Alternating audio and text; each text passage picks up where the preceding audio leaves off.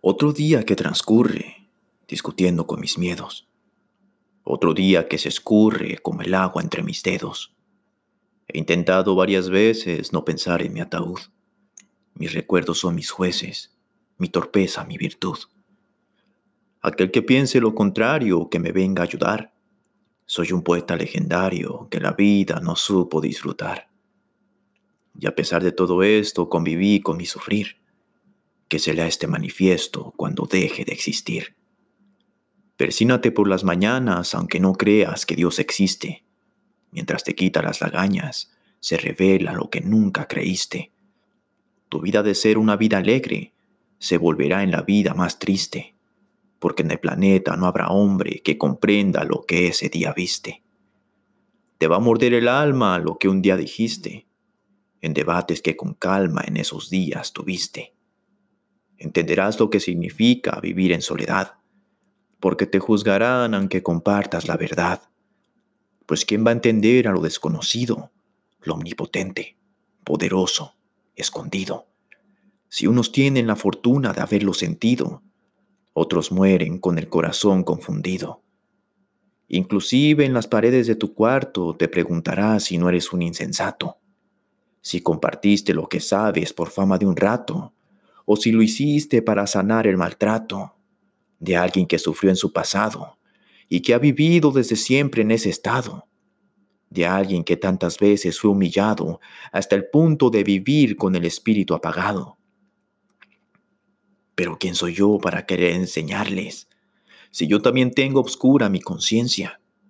Lo único que puedo hacer es abrazarles cuando con mano dura los eduque la experiencia pues inclusive yo pensé que era el humano perfecto, caminando con la frente en alto, burlando al error. Y cuando por fin vi que también tengo un gran defecto, al mirarme en el espejo yo mismo me daba terror. Pues ¿quién me iba a decir que el conocerse sería complicado? Si al buscarme en mi interior no encontré a Dios, sino al demonio que en mí siempre ha habitado.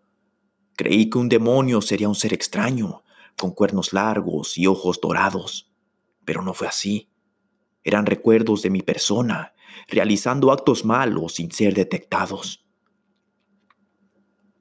Por fin entendí las palabras de mi madre, sobre que nadie se va de esta vida sin pagar, pues la conciencia es una llama donde un día pondrás la mano, y por más que intentes quitarla, no podrás.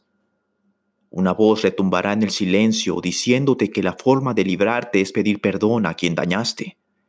Y ese día uno a uno llegarán a tu mente los nombres de personas que con tus acciones perjudicaste. Desde la más pequeña burla hasta el más grosero insulto. Desde maltratar a un amigo o ganar un juego siendo corrupto. Desde menospreciar una gestura hasta mirar a la gente por encima del hombro de conseguir las cosas diciendo mentiras y practicar la hipocresía fingiendo el asombro. Tu mano dejará de sentir el dolor de la quemadura y tu cuerpo se llenará de una sensación triste. En tu lengua sentirás el sabor de la amargura, porque estarás conociendo a una versión tuya que por culpa de tu ego no conociste. Cuando te rindas y solo flotes para dejarte llevar por la corriente de la tristeza, Verás cómo poco a poco tu espíritu se hace más ligero y con tus ojos verás brotes de belleza. Pues con el tiempo observarás cómo los recuerdos malos abandonarán tu cabeza y cada día se sentirá como una vida entera, donde en las noches mueres y en las mañanas la vida empieza. Afortunados todos aquellos que a temprana edad sufren un cambio de conciencia porque cuando llegue su día final sabrán que cambiaron a tiempo y se irán tranquilos. Otros vivirán desmedidamente, mas la muerte es el ser más virtuoso en lo que se refiere a la paciencia. Cuando llegue a visitarlos, les mostrará una llama, les dirá, pon aquí tu mano.